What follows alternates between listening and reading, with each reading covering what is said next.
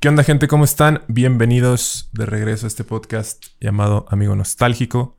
En esta ocasión me encuentro con una invitada muy especial, Fer Arriola. ¿Cómo Hola. estás? ¿Cómo estás, Fer? Bien también. Se escucha Estoy muy raro cuando saludas a otro Fer, ¿no? Es como, Ah, sí, hola cierto. Fer, ¿cómo estás, Fer? Sí. Bien, Fer. bien. Sí, sí, sí, Sí. Pasa muy seguido. Cuando te topas con alguien que se llama igual que tú, en femenino, en Más. Culina. Sí, pues es que es la misma. pues, la misma. O sea, la Y luego no mucha gente te dice Fernanda. No. Y Eh, a mí me dicen normalmente Fernando. No, tampoco. ¿Es Fer Fer o Ferch? o Ferch. Ajá. Ajá. Una de dos. ¿Cómo estás? ¿Cómo te sientes para este capítulo? Estoy nerviosa. ¿Neta? No, sí, sí, sí, sí estoy nerviosa. Lo sí, yo, dije yo también a veces me pongo nervioso, pero ya. Se Todo quita, se tranqui, quita sí. con la plática. Es como si fuera una peda. Vamos a hablar Ándale. como si fuera una peda. Exactamente. Va. Y se estarán preguntando quién es Fer Arriola. Pues miren, Fer Arriola actualmente es una conductora del programa En Pelotas de Canal 15 y a lo largo de los años ha estado trabajando en televisión, reporteando y narrando diferentes eventos deportivos dentro de la ciudad de Durango. Es correcto, ¿verdad? Es correcto.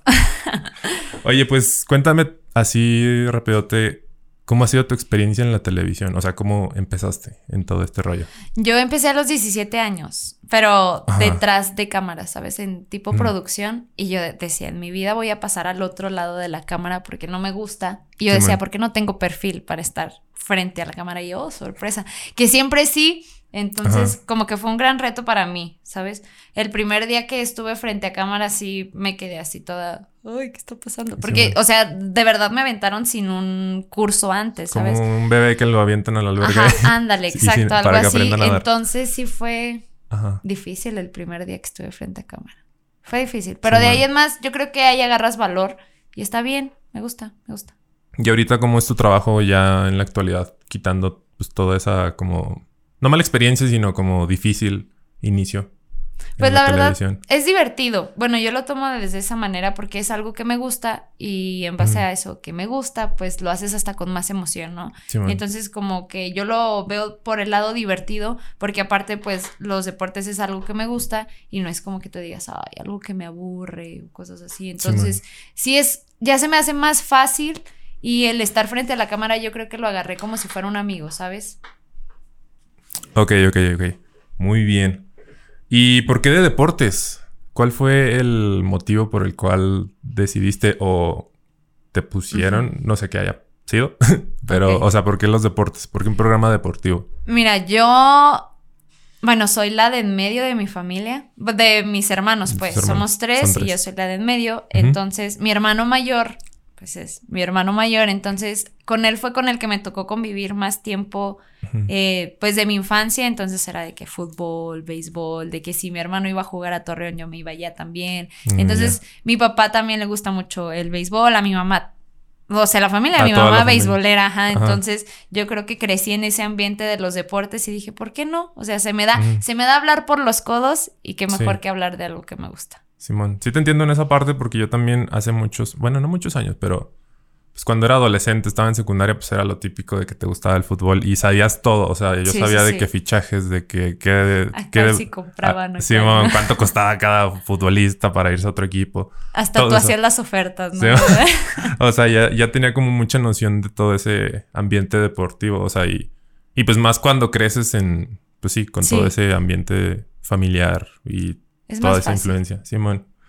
Y ahorita eres solamente, son, son, son tres, o sea, eres tú, otra, perso- otra persona, son tres en el En el programa. programa, Diego, Dani y yo. Somos, Simón. sí, somos tres, Son nada tres. más. Sí, sí.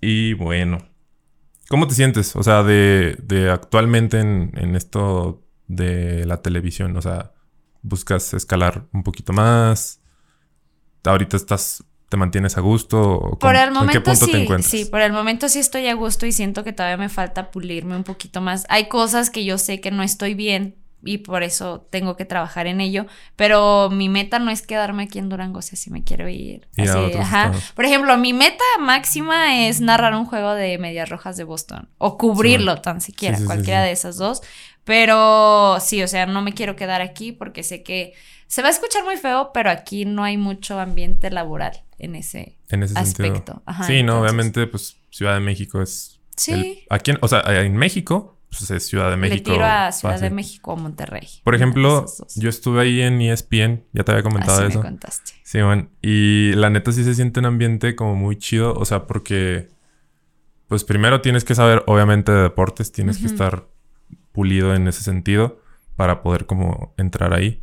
Y también o sea, ver a, los, a los grandes como José Ramón Fernández. Ay, sí. O sea, sí, es como otro rollo. Yo también era muy fan de fútbol picante, por ejemplo. Siempre era de que de ley me ponía a ver. Eh, cuando, iba, cuando iba a cenar, siempre lo ponía de fondo, ¿sabes? Y... Oye, y es que sí, si te fijas, el público de programas deportivos es más como tipo señores que llegan del trabajo ah, ¿me a estás cenar. Señor? No, no te estoy diciendo señor. O sea, pero digamos, así hay que poner un contexto. Los señores que llegan de trabajar y prenden la tele y lo único que quieren ver es qué pasó con su equipo favorito, ¿sabes? Entonces, yo creo que es más como el tipo de público al que va dirigido los programas deportivos y por eso van más en las noches. Simón. Vaya. Sí, la neta sí, es más común. Pega más en la noche. Oye, ¿y cómo estuvo tu, tu escuela en pandemia? Estudiamos en la LOS, los dos. Sí. Este, pero tú hasta ahorita ingresaste pues presencialmente.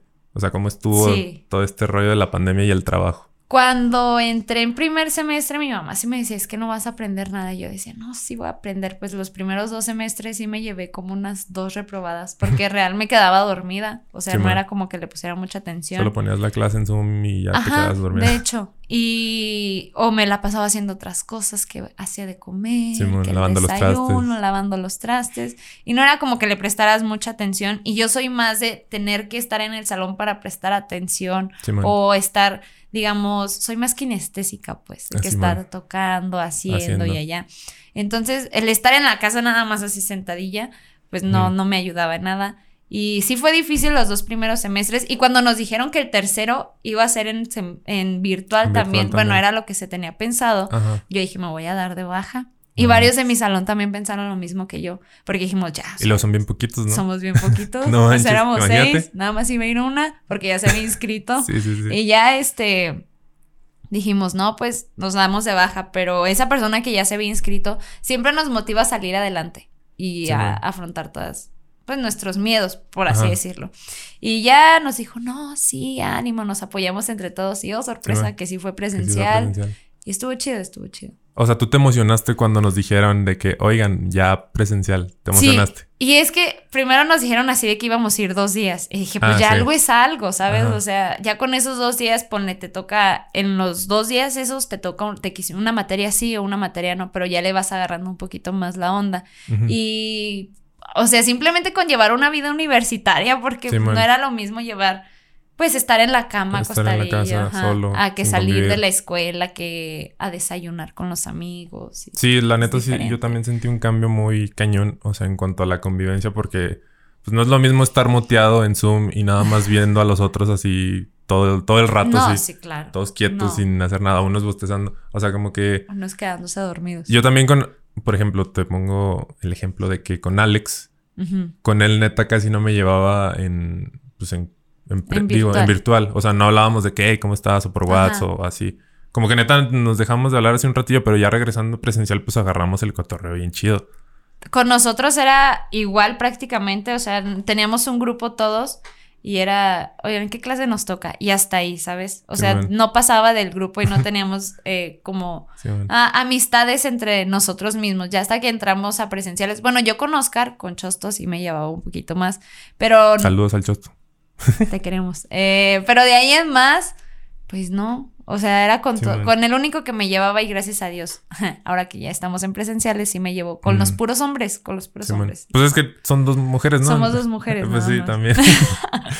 es la desventaja de ser un grupo pequeño. Sí. Pero bueno, ¿viste el cartel de Pal Norte? Sí. ¿Qué tal te pareció? Oye, me gustó.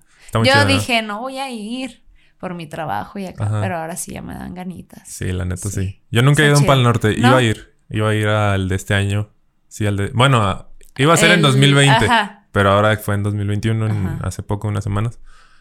Y este, pero pues no fui, vendí mi paquete y pues armé este pequeño estudio y por eso no fui. Unas por otras. Sí, man. Pero no, sí dan ganas. Es que hay artistas que pues tú dices. Ah". Hay mucho, bueno, a mí, por ejemplo me gusta mucho el hip hop en español. Ajá. Ahí hay mucho, pues Bizarrap, este, Jera, Los No Tan Tristes, eh, También Creo hay que otros también está Hombres G, ¿no? Me Hombres parece. G, Ajá. The Strokes, Martin Garrix. O sea, neta está muy, muy variado y siento que es de los mejores festivales pues, del país. O sea, neta ya le está ganando como el Vive Latino, siento yo. Sí. Vive Hablando- Latino a veces es como de chavorrucos, siento Ajá. yo. De hecho, sí, ¿no? Sí, como más pero señores rockerones. y- Pero no sé. hay gente joven que todavía sigue yendo. Por... Es que Ah, sí, vamos a lo mismo. O sea, todo, toda la música es subjetiva. A mí me puede gustar algo y a ti no. Claro que sí. Es una construcción, construcción intersubjetiva Ajá. a la que le añades un valor intrínseco.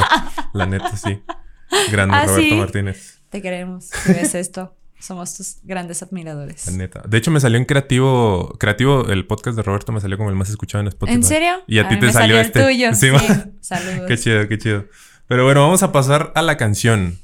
¿Cómo se llama la canción? Se llama Cosas de la Vida. Cosas de la vida. de Paloma Mami. Paloma Mami, te voy a Ajá, contar. dale, dale, dale. Te voy a contar. Es una artista chilena. O sea, a mí me encanta porque trae este sentido de revolución. O sea, si te fijas, casi artistas chilenos no se conocen. No, O, de bueno, hecho, al menos en el país pocos, no. Hay muy pocos. Ajá. Entonces ella es como quiere marcar esta revolución de que pues también hay gente que tiene el, el valor y el talento y pues puede salir adelante y que muchos dicen, ah, nomás no sale de su país. Pero Sí, ella realmente ya ha hecho grandes cosas, ya ha hecho grandes giras y creo que eso me ha inspirado o es lo que más me ha gustado de ella porque no, a pesar de tener sus 21 años, o sea, 21. ajá, 21, eh, solamente, pues ella siempre ha buscado la manera de crecer y eso Sí, es lo man. más padre. O sea, te identificas también con esa parte porque tú me estabas contando de que pues quieres trascender y, e irte Sí. de aquí como a otros lugares Exacto. más, sí. o sea, para hacer cosas más grandes, vaya. Sí, de hecho sí me identifico con ella. Qué cool, la neta. No, no, no he investigado esos datos de ella, la verdad. Solamente escuché la rola, pero gracias por complementarlo de esa manera. Y pues bueno, ¿qué te parece si vamos leyendo la letra de la canción? Va, Bueno, yo la leo y tú me comentas qué rollo y luego vamos haciendo así. ok. Va, dice, medio ansiosa, no tenerte me destroza. Quisiera haberle hecho caso al corazón. Decepcionada, faltó decirte mil cosas. Quizás salí defectuosa del amor.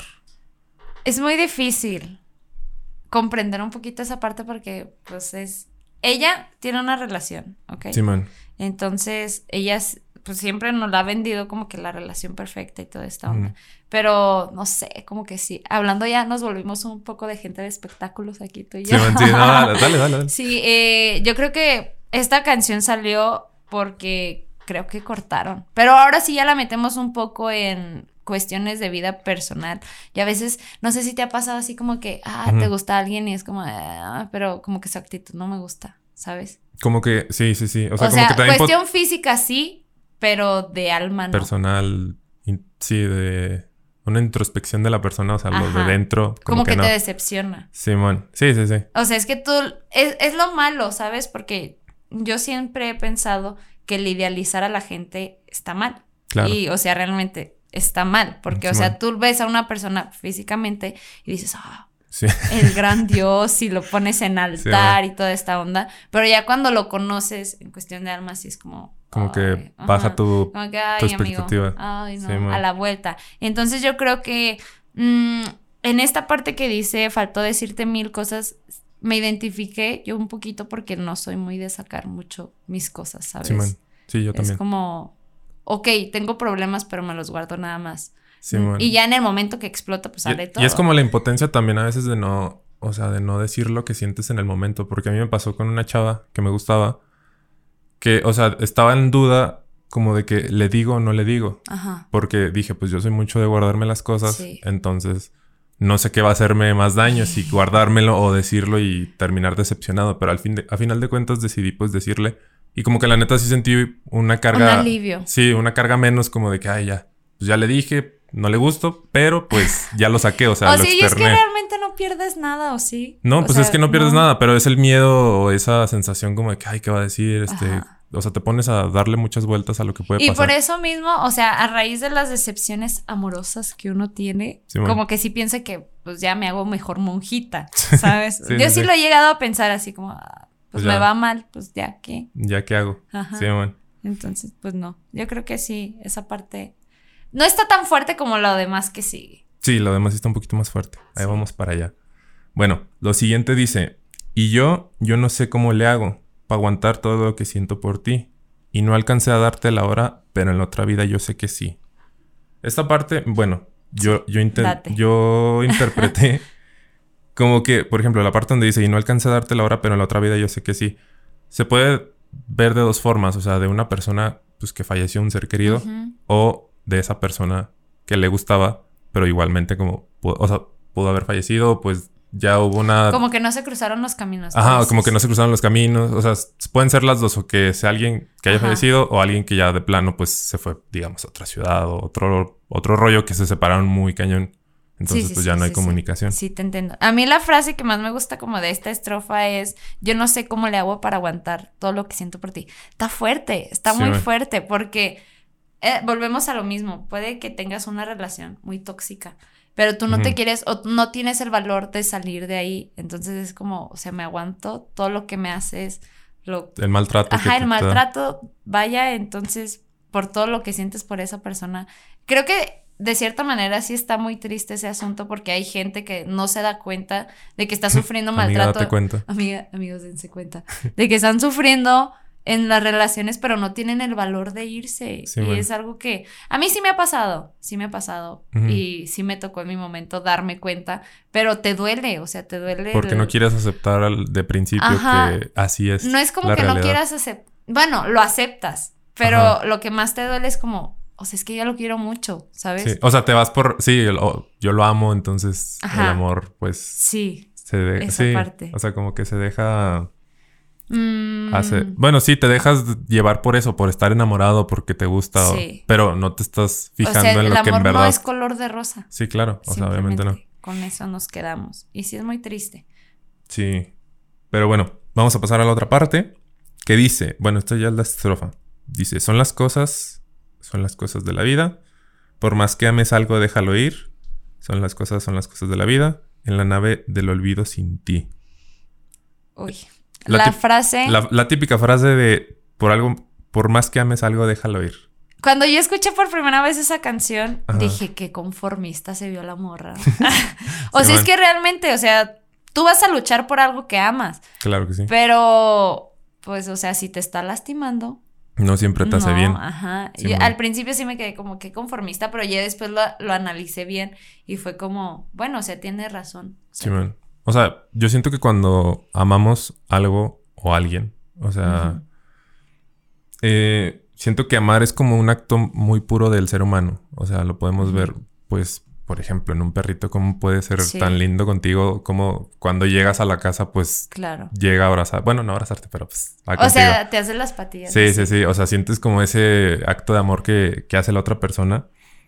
Pero a veces, este, pasándole un poco a, lo de personas, es lo que estábamos diciendo, de que la neta no siempre te va a hacer bien eso que amas y pues tienes que ver qué tanto daño te está haciendo para poder pues soltarlo y dejarlo ir. En y hay este veces que cuando no lo dejas ir hasta tú mismo te estás cerrando en tu burbujita y decir, pues esto a lo mejor es lo que merezco, ¿sabes? Porque hay gente que lo piensa de esa manera, es como, ok, si me está tratando de esta manera es porque yo lo merezco, pero no. No, la neta no. Y yo siento, o sea, puede ser Dios o el destino, como puede interpretarlo cada quien.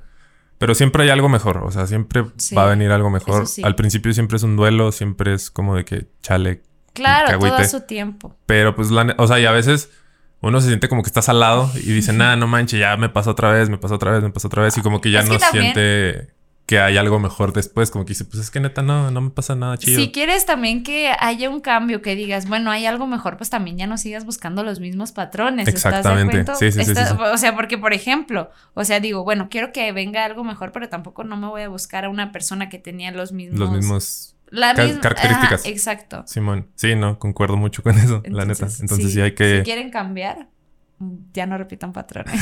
exacto, buen consejo, buen consejo. Bueno, pasando por la otra parte, dice: Me enseñaste de todo menos olvidar. Mientras más pienso, mi universo se achica. Clavado en mi alma como roca de, en espada.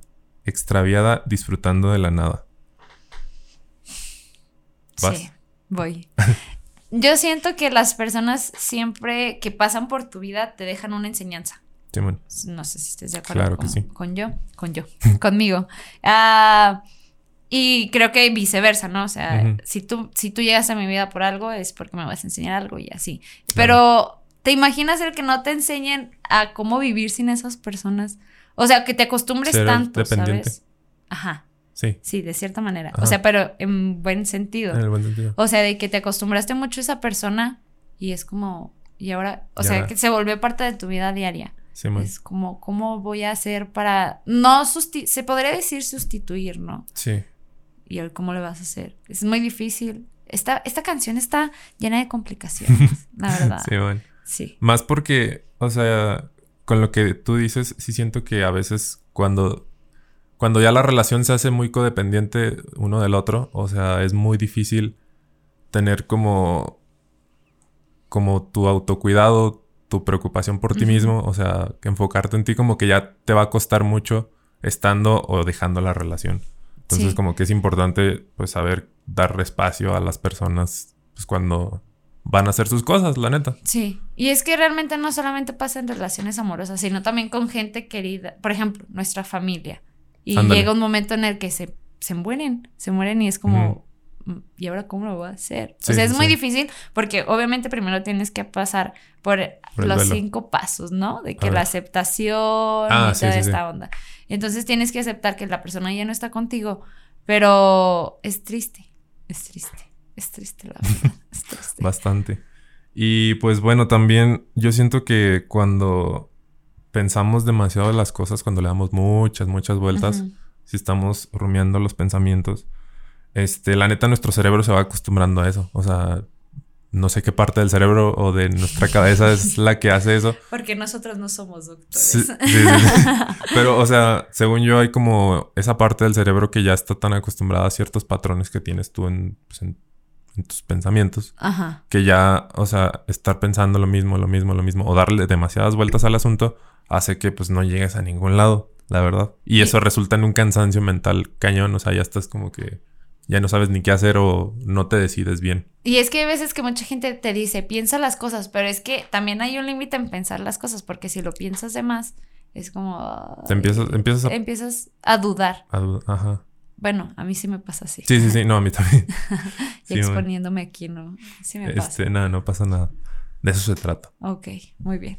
Pero bueno, ya pasando por la última parte, ya que lo demás de la canción pues se repite. se repite. Simón dice, paso el tiempo en mi subconsciente, soñando con volver a verte. Paso el tiempo, no habrá suplente. Sufro en silencio como tanta gente. Chale, esta es la parte más fuerte. Sí. Para mí. Sí, también para mí. Porque es que hay un tema que, bueno, yo lo vi en secundaria en formación cívica y ética. Sí, bueno. Porque la chica muy responsable en su escuela.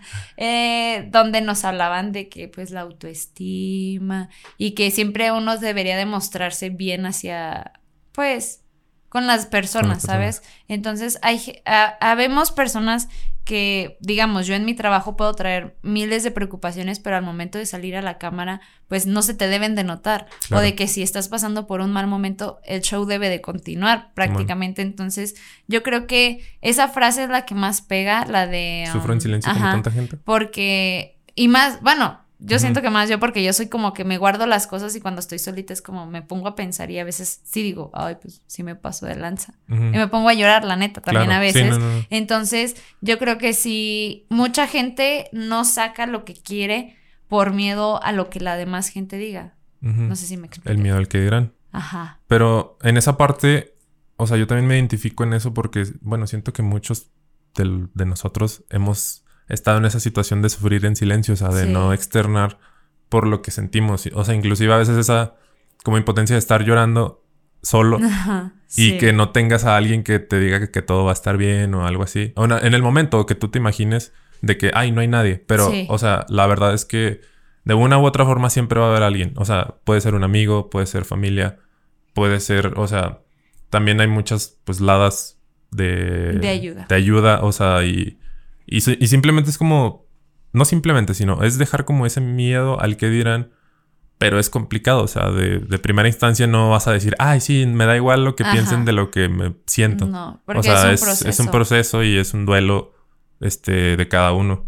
Sí, pero la verdad es que mucha gente sí dice, o simplemente con el que, el que te guardes tus sentimientos, creo que desde ahí sufres, porque te estás reprimiendo. Entonces, no es simplemente así como, por ejemplo, digamos, el ejemplo que pusiste tú ahorita de que no le decías a una chava que te gustaba, pues estaba sufriendo porque estabas cargando con ese eh, sentimiento, bueno. Ajá. Entonces, no, no también tienen que ser sentimientos malos. Exactamente. Y pues bueno, yo siento que en esta parte sí quiero como, pues, invitar a todos los que están escuchando que la neta, o sea, obviamente todos tenemos nuestros problemas, tenemos nuestras cargas. Y no hay que minimizar como que, ah, lo que tú sientes este, no es como lo que yo siento o viceversa. O sea, es saber identificar y, ser más empáticos en que si tú estás sufriendo, pues, pues ánimo, o sea, vas a poder salir de esta y, y no porque yo esté pasando por algo malo significa que lo tuyo que, está que estás pasando se tiene que minimizar. Exacto. No, pues no. Y es que yo siento que siempre hay una persona que va a te va a poner tu hombro, pues, para escucharte. O como tú dices, hay líneas de ayuda que ahorita pues es como lo más común, ¿no? Igual. O lo más, lo más nuevo, por así decirlo, porque está padre. Está padre porque si tú dices, bueno, no se lo quiere externar a alguien cercano a mí, pues ya se lo puedes decir a alguien. Um, pues sí. Pues eh, un desconocido, pero que sabes que lo va a tomar con seriedad y, pues está dispuesto a ayudar. Ajá, está chido. Entonces, sí hay que. Hay que sacar los problemas. O sea. Y tampoco verlo como de una manera en que vernos vulnerables, ¿sabes? Porque a veces hay personas que se aprovechan de, eso. Pero tampoco hay que estar siempre con el miedo de que, ay, es que va a haber alguien que me va a hacer eh, menos porque yo siento esto y esto. O sea, no, no. se, o sea, se da puede que se dé el caso, pero no hay que prestarle atención a esas cosas. Todos somos humanos, todos sentimos. Exactamente. Si me pellizca Ferch, yo siento. sí duele. Sí duele. Y bueno, bueno, creo que ya estuvimos contestando las tres últimas preguntas típicas que hacemos. A ver. ¿Cómo relacionas esta canción a tu vida diaria? Pues, bueno, sí, creo que sí la contestamos, pero igual lo vuelvo a decir. Ah, soy una... Ustedes me pueden ver muy extrovertida, muy acá. Ajá. Pero cuando llego a mi casa sí es como, o sea, como que me canso de ser esa persona. y siento que realmente sí uso una máscara. Sí, se tiene que decir y se dijo. Sí uso, sí uso una máscara prácticamente porque no, es como un personaje, vamos a decirle así, ¿no? Frente a cámara soy Fernanda Reola y en mi casa soy Guadalupe Reyes. O sea, se invierte los nombres. Entonces es un personaje que obviamente en la escuela no voy a ser la misma que soy en televisión, porque realmente no me hace más o me hace menos, que era lo que ella te había dicho. O sea, no me siento muy, ay, la que sale en televisión. Pues no, porque no, no suele suceder. Entonces, esta, esta canción yo me sentí muy identificada por la parte en que sí, realmente hay cosas que mucha gente no sabe de mí, pero porque yo me las guardo y me gusta, no es como que me guste sufrir, o sea, se, se, escuchar mal, pero o sea, no me gusta que la demás gente lo sepa. Me gusta guardármelo, pero sé que está mal, para ¿sabes? Ti. Pero ajá. Es lo que estábamos diciendo ahorita de poder externar esos como sufrimientos para liberar esas cargas. Que poco a poco van saliendo. Simón, hay que trabajar en eso, o sea, es un proceso, obviamente. ¿Y qué aprendiste de la letra de la canción? Va un poquito relacionado a la pregunta pasada. Pues no caer como gorda en tu ¿En qué sentido?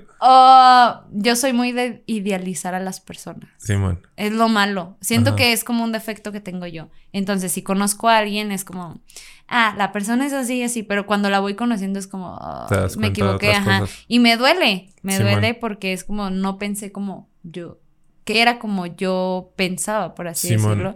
Entonces, ese yo digo que es mi defecto y he aprendido que ya no debo de idealizar a las personas y darme el tiempo de conocerlos un poco más. Y darme el tiempo también a mí, porque yo también en cuestiones pues sí, amorosas como que me cierro más, no es como que ay, pues ¿sabes? Te sueltas. Ajá. no, es como me cierro y digo, ay, no, ahora no. Ay, no, ahora sí. Entonces, está mal, está mal. Entonces, yo, creo que aprendí eso. Sí, yo siento que complementando un poco lo que dices, o sea, es bueno no llegar con unas expectativas súper altas de otra persona. Sí. O sea, es mejor como que tenerlas así bajas y tampoco sentir que es personal lo que te están haciendo o lo que o la manera en la que te están tratando, o sea, dejarlo así como de que, ok, pues no eres como yo pensaba. Ajá, no eres como yo pensaba, entonces pues no, no hay lío. Tranquis. Entonces, Ajá. este, pues ya vas conociendo a las personas y ya vas disminuyendo como ese, pues sí, ese dolor de que, ay, no es como yo pensaba que era. Sí. Pero pues sí. Es que las películas de Disney nos enseñan a las niñas a idealizar a las personas. Mal ahí Disney, la neta. Sí, ayer estaba viendo una... Fun fact. Sí, mandale, dale. Eh, ayer estaba viendo una película y yo sí me dije, es que desde niñas, o sea, nos enseñaron a idealizar a las personas, ¿sabes? Estaba viendo una película, no sé si tú la llegaste. Si eras de Disney. Sí, yo veía mucho Disney en la noche con una quesadilla y un chocomil. Ay, qué rico. Siempre era, lo clásico, una quesadilla y un chocomil. Eh, la película es Starstruck. Ajá. Mi novio es una superestrella, algo así. Sí, man. Ah, sí. Sí, sí, sí. Entonces, todo, realmente todo el trama sucede en un día. Y la muchacha se enamora de, de, esta superestrella en un día, pero la muchacha sí así como de que, ay, no, no voy a sentir nada por ti. Pero el, muchacho empezó a decirle cosas que la fueron atrapando y yo dije, es que eso está mal. eso está mal, Disney, eso está mal. Porque nos, nos enseñas a las niñas, por así decirlo, como a confiar en un príncipe, cuando realmente, pues no es así. Pues no es así, exacto. Sí, hay muchas cosas que la neta de Disney han sido como que ya en la actualidad, o sea, inclusive en caricaturas de los años 70, 80. O sea, que es que la cultura no es la misma. No. La de antes no es la misma que la de ahora, o sea, las cosas que antes se veían como normales o bien, o sea, en este pues momento ya no... Todo el asunto. Siempre va cambiando el, la sociedad y todo lo que pensamos. Y pues bueno, por último, ¿algún consejo quieres lanzar a la audiencia? Aparte de todos los que ya has dado. ¿A poco he dado consejos? Eh, no lo sé, es muy... Yo siempre, siempre estoy dando consejos de amiga, date. Sí, man. Sí, siempre. Y pues sí, que no le tengan miedo al éxito, no más. Porque sí, hay mucha gente que sí le tiene... O, mucha gente que dice, pues que se... No usen máscaras. Ya. Sí, man. Hasta ahí. Hasta ahí. O sea, que se muestren, que no le tengan miedo al ser una persona pues como son, natural, en un lugar donde quieren ser aceptados, porque pues vas a vivir toda tu vida fingiendo. Exactamente, y no, pues sí, no, no se puede. la neta no me ha pasado en la vida, entonces no, no lo hagan. Ah, te comprendo. Sí. Te comprendo. Pero bueno, estamos llegando ya al final del capítulo de Amigo Nostálgico con Fernanda Riola. La neta estoy muy, estoy muy contento de este capítulo. Siento que ha estado muy chido. La neta. Estuvo rápido. Sí un poquito rapidín, pero se disfrutó, se disfrutó mucho. A toda la gente que está viendo esto, pues muchas gracias por estar viendo y escuchando. Y pues nada, esto ha sido todo. Nos vemos, gente. Cuídense. Bye. Ya. Oh my god. Dejó de grabar la cámara. Siento que estuvo muy rápido.